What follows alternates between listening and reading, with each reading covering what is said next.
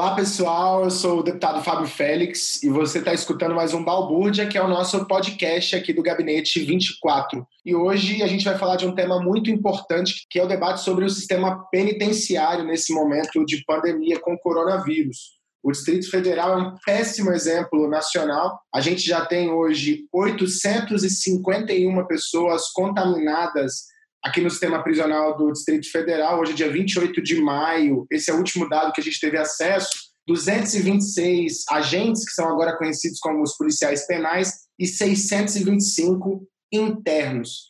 E, infelizmente, o poder público não tomou as atitudes necessárias, preventivas, para que essa situação não chegasse a esse estado. E é uma situação muito preocupante, porque é um sistema com muitas precariedades históricas, problemas estruturais, um dos sistemas é, mais superlotados do país, também está aqui no sistema prisional do DF, e a gente já vinha acompanhando uma série de denúncias de violação de direitos dentro do sistema, tortura, entre outras denúncias relacionadas à alimentação, à falta de acesso a materiais de limpeza. Então a situação é muito grave e a gente vive um momento na sociedade onde as pessoas têm uma dificuldade enorme de compreender aqueles que estão dentro desse sistema. Um preconceito social muito grande com aquela lógica de que bandido bom é bandido morto, de que essas pessoas não têm que ser sua, sua dignidade, seus direitos respeitados. E essa lógica acaba se enraizando nas instituições, como também na, na, na, na, no Tribunal de Justiça, né, no sistema de justiça como um todo, no Poder Executivo, no Poder Legislativo, e acaba que as, não existe representatividade para esses segmentos na, na política e nas instituições. Então, é uma preocupação muito grande, a gente precisa falar sobre esse tema. E para falar sobre isso, a gente vai conversar hoje com a Eveline Duarte, que é da Frente Distrital pelo Desencarceramento aqui, participa aí dos debates da Agenda Nacional pelo Desencarceramento, mulher preta, periférica, ativista dos direitos humanos, das pessoas em situação de cárcere e fundadora do coletivo Rosas no Deserto, de familiares, amigos, amigas, egressos e egressas do sistema prisional do DF. E também com Gabriel Elias, que é cientista político, doutorando em ciência política na UNB, é, fez parte do Instituto Brasileiro de Ciências Criminais, da Plataforma Brasileira de Política de Drogas e hoje está na coordenação da Comissão de Direitos Humanos aqui da Câmara Legislativa.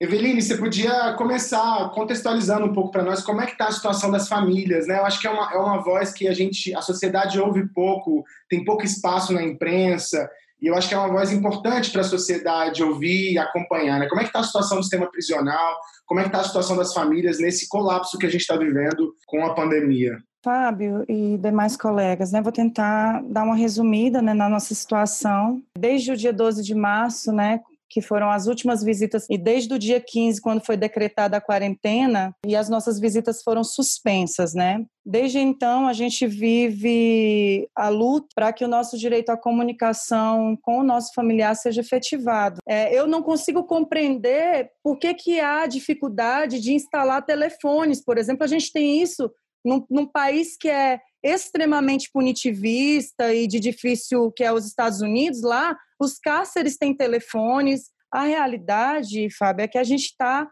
às cegas, sabe? A gente tem aí um princípio, né, da não incomunicabilidade da pessoa presa, e hoje a gente está, inclusive, em alguns dos complexos, sem acesso, inclusive, por advogados. Todo dia tem em torno de, de 50 mensagens de mães e de esposas que não conseguem saber como é que estão esses seus parentes contaminados, né? Coisa mais problemática e situação foi a morte do Álvaro, né? Que estava preso aí há quase três anos, com síndrome de imunodeficiência que só foi diagnosticado no leito de morte, né? E publicado para referendar a ineficácia do sistema prisional. Só por isso que eles colocaram publicamente a questão do HIV, né, que foi uma comorbidade que piorou a situação desse nosso interno, que infelizmente veio a óbito, e para piorar, a família não sabia, não sabia do HIV, tampouco sabia da tuberculose e tampouco sabia que ele estava com neurotoxoplasmose, que é uma doença que é em virtude de protozoários, né, de urina e fezes de rato e gato né, vieram saber isso em nota publicada pela CESIP. Então, é esse tipo de comunicação que a gente está tendo. A resposta que eu tive, por exemplo, do meu familiar foi uma correspondência de sete linhas. É óbvio que o coração acelera para quem já está há mais de dois meses sem ver, mas isso não é comunicação. A gente tem direito a ter comunicação. E essa comunicação precária que você falou, ela é um, é um grande problema e parece que as famílias estão pedindo nesse momento favor, né? Para ter acesso aos internos que estão lá dentro, sendo que isso é direito.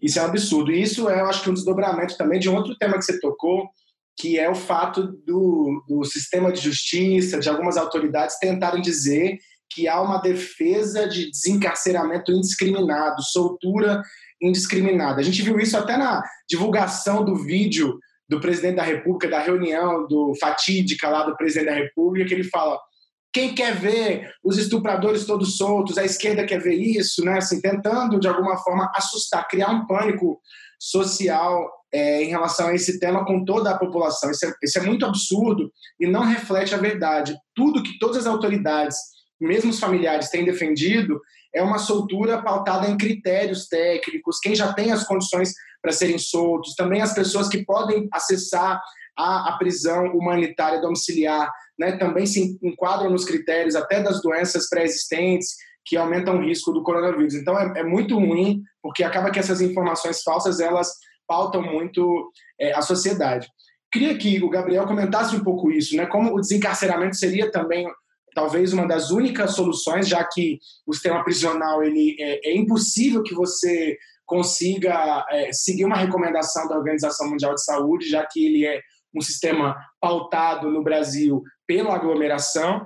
E como é que você enxerga primeiro a, a pauta do desencarceramento, a dificuldade que a gente tem de, de trazer essa pauta para a sociedade, né? informar a sociedade sobre essa pauta?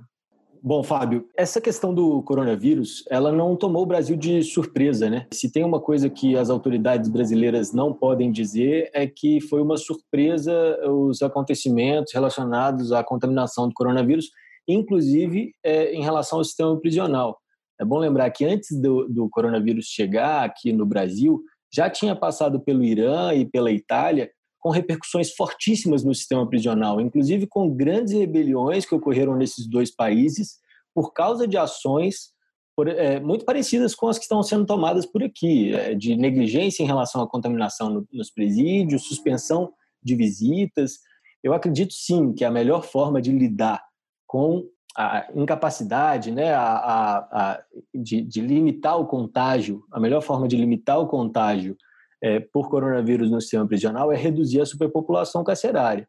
Hoje, a gente tem um sistema com cerca de 7 mil vagas no sistema prisional, 7.500 por aí, e em dezembro do, do ano passado, quando foi contabilizado esse número de vagas, tinha 16.600 é, pessoas presas. Por isso, aqui, a defensoria, antes inclusive do primeiro contágio de internos no sistema prisional, a Defensoria Pública que pediu é uma prisão domiciliar humanitária coletiva para todos os presos que tinham comorbidades. E essa medida não foi adotada pela Vara de Execuções Penais. A Comissão de Direitos Humanos reforçou esse pedido, é, além de pedir outras, outras coisas, como a adoção de medidas de comunicação entre familiares internos, através de videoconferências, se possível, é, porque a gente sabe, Fábio, que é muito difícil fiscalizar o sistema prisional.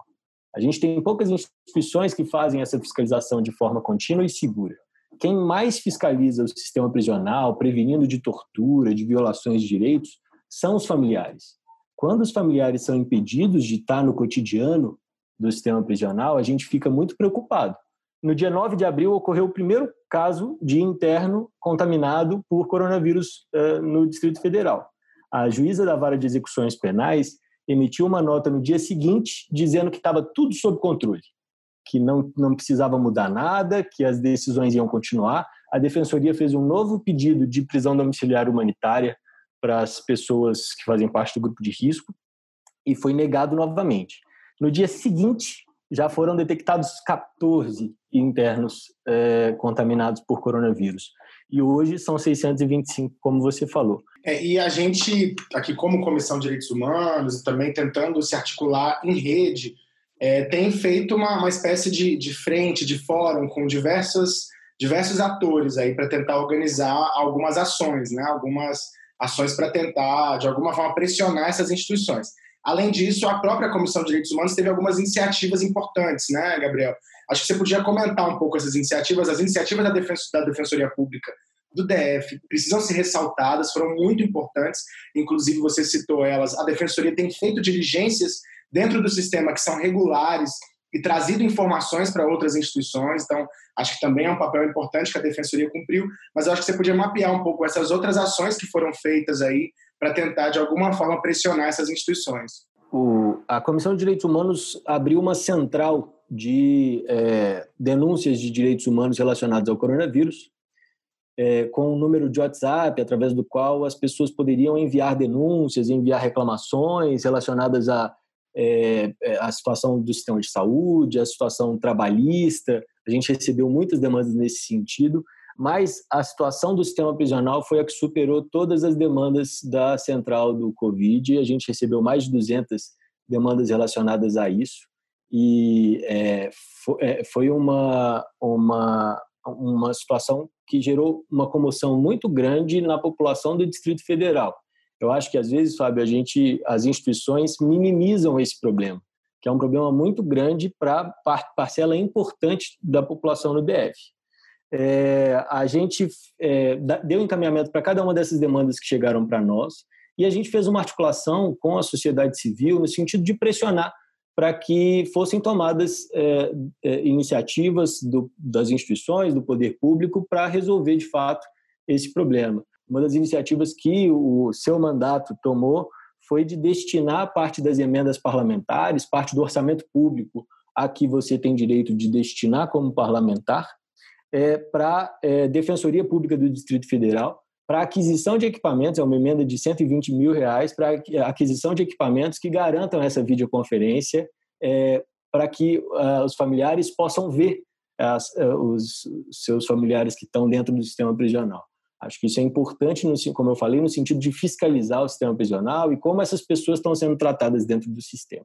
A gente fez isso, faz uma articulação entre a sociedade civil e reuniões quase diárias pelo menos semanais, com outras instituições, como a Vara de Execuções Penais, o Conselho Distrital de Direitos Humanos, a Defensoria Pública do Distrito Federal, o Ministério Público do Distrito Federal, para ver se a gente consegue eh, chegar a um consenso em relação à melhor forma para lidar com é, é, a política de evitar contágios dentro do sistema prisional. Na nossa avaliação, essas políticas ainda estão claramente insuficientes.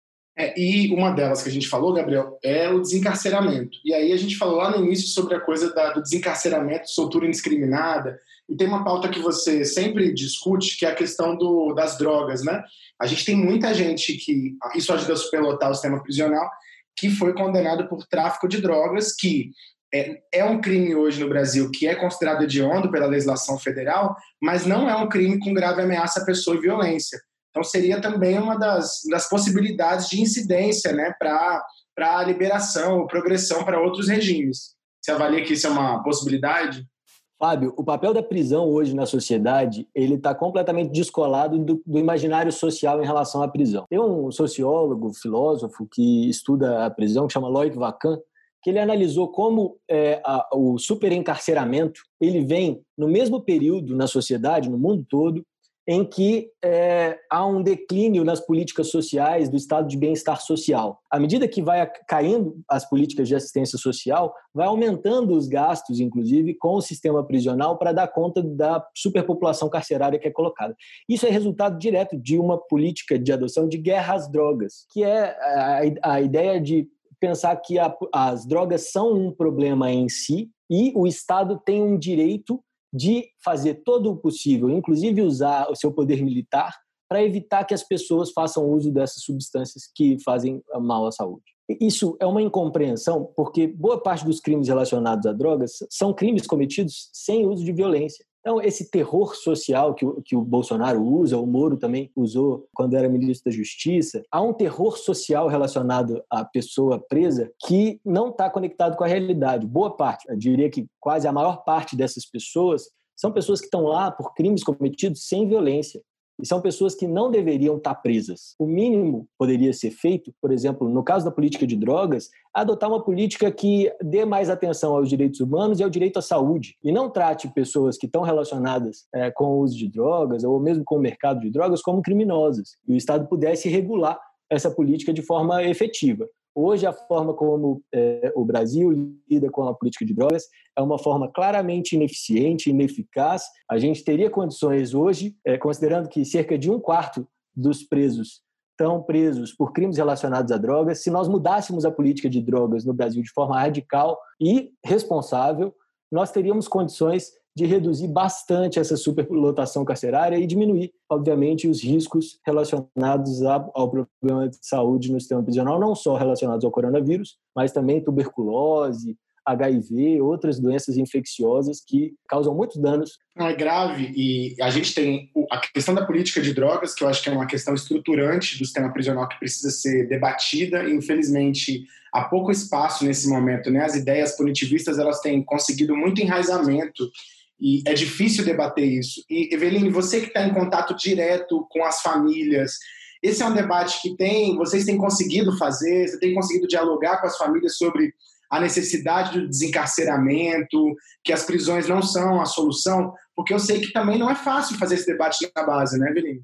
É, não é fácil não, Fábio, até porque, como eu falei inicialmente, né, a questão do acesso à informação é, dificulta a questão da crítica, né? O que que ocorre? Só para complementar o que o Gabriel já trouxe muito bem, né?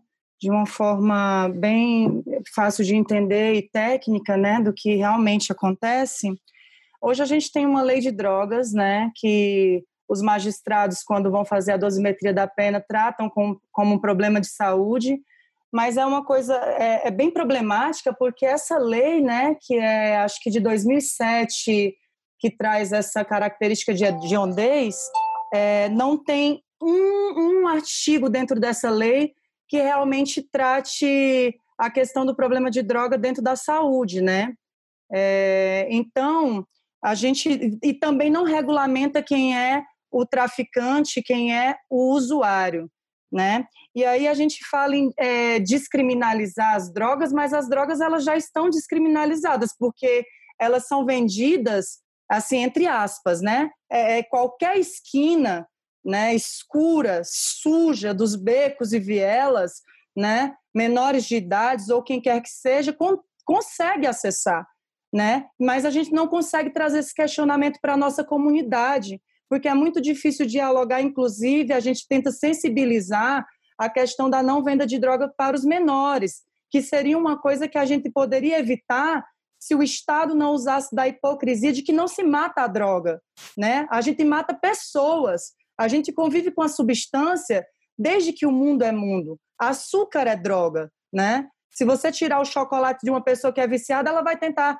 se você proibir o chocolate, ela vai tentar comprar de forma ilegal, como aconteceu com o álcool, né? Enfim, é, e, e, com essa proibição é, traz essa problemática toda do genocídio da população preta, porque existe uma clara é, diferenciação de como se trata um, um, uma, uma, prisão feita na, na, na favela ou de uma, de uma prisão feita em espaços elitizados, né? A gente vê essa diferença na forma que a mídia fala sobre isso, né? É, essa, essa força da mídia de, de, de decidir, influenciar quem é o traficante, qual é a cara do traficante, quem é esse homem matável, quem é essa mulher aprisionável, né? E aí acaba que eles dizem que a cadeia é feita para homem, mas nós da favela, periféricas, nós essas mulheres, a cadeia foi feita para a gente, Fábio. Porque por trás de cada homem encarcerado, eles prendem uma pessoa, mas eles prendem uma família inteira.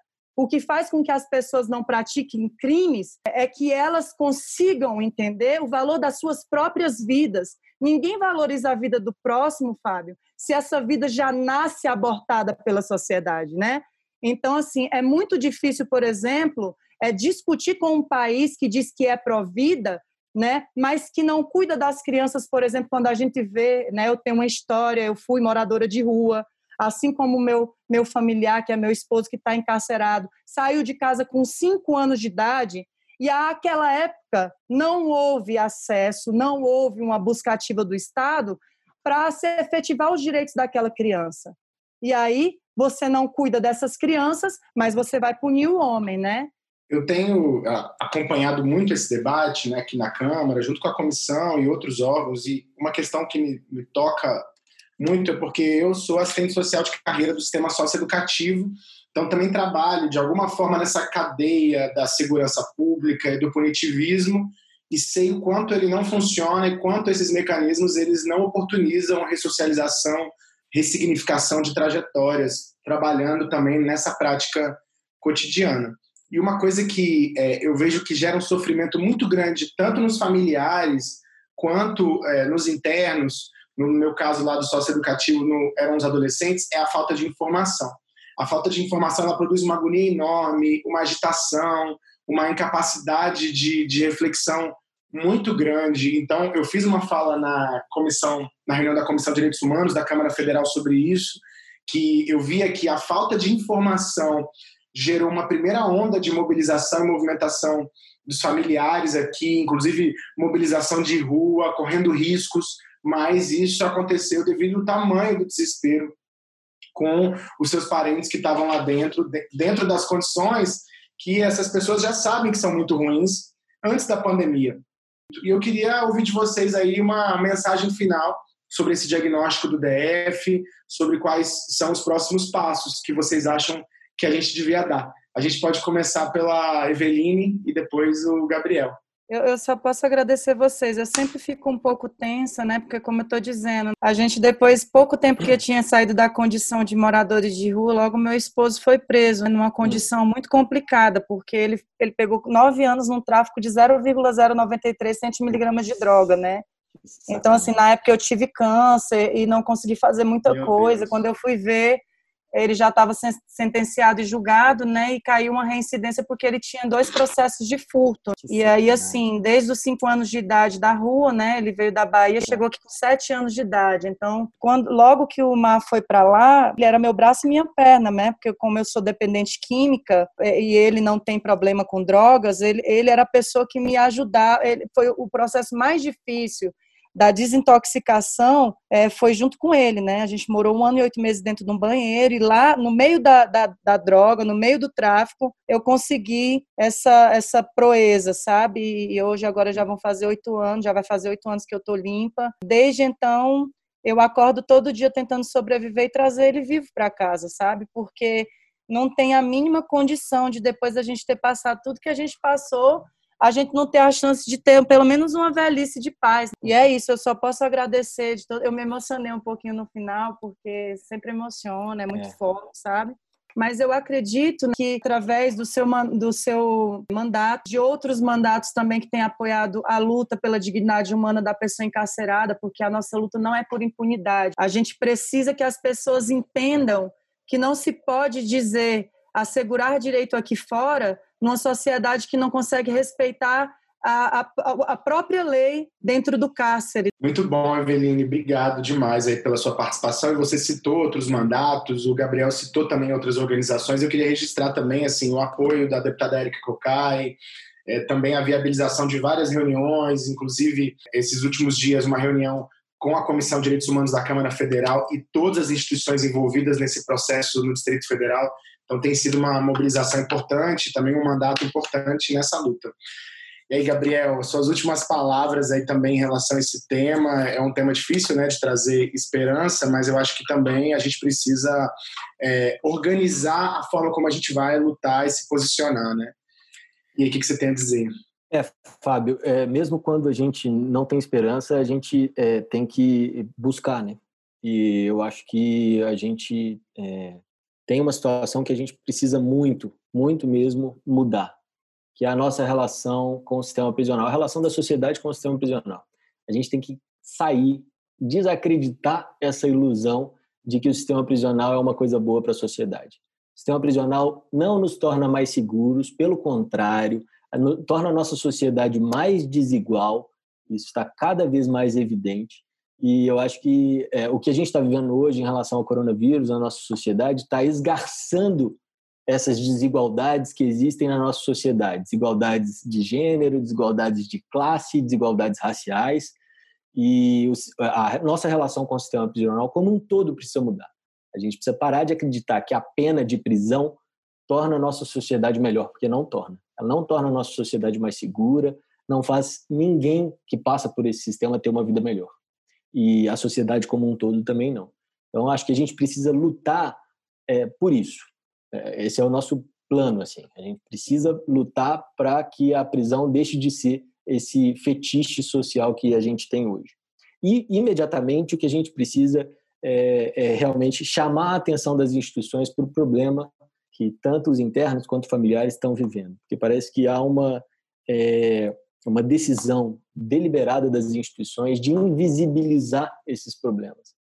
E a gente precisa chamar atenção para isso, especialmente nós que estamos nas, instituições, é, no mandato é, na Câmara Legislativa, na Comissão de Direitos Humanos, é, buscar vozes como a da Eveline, é, de egressos do sistema prisional, de pessoas que estão é, é, é, sendo impactadas por esse problema, para falarem sobre esse problema, para serem ouvidas, né?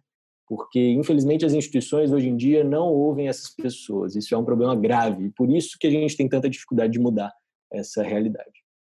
Então, acho que é isso mesmo, Gabriel. A gente não falou tanto, mas eu acho que esse sistema é um sistema absolutamente racista e é preciso falar sobre isso também.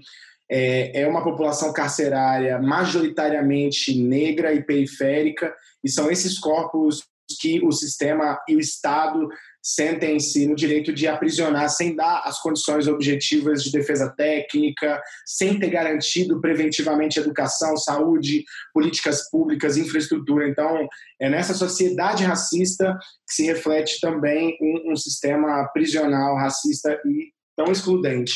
O nosso mandato continua na luta em defesa dos internos, dos familiares, sabendo das dificuldades estruturais que a gente enfrenta nesse tema. Eu queria agradecer muito a presença hoje da Eveline Duarte, do Gabriel Elias, que estão acompanhando esse debate de perto, também outras pessoas do mandato, né, como a Fernanda Granja, a Alina Vilela, a Pela Ribeiro e a Silvia Souza também estão acompanhando muito esse debate, em contato com familiares, nas articulações aqui nacionais até internacionais para a discussão do sistema penitenciário. Eu queria agradecer a todo mundo, as outras organizações que têm sido é, parceiras nesse processo aqui e agradecer você que acompanhou mais um dos nossos podcasts. Aproveitar para pedir para você seguir a gente aí no, no canal que você utiliza de podcast, seja o Spotify, SoundCloud, entre outros. E em breve a gente vai ter mais um balbúrdia.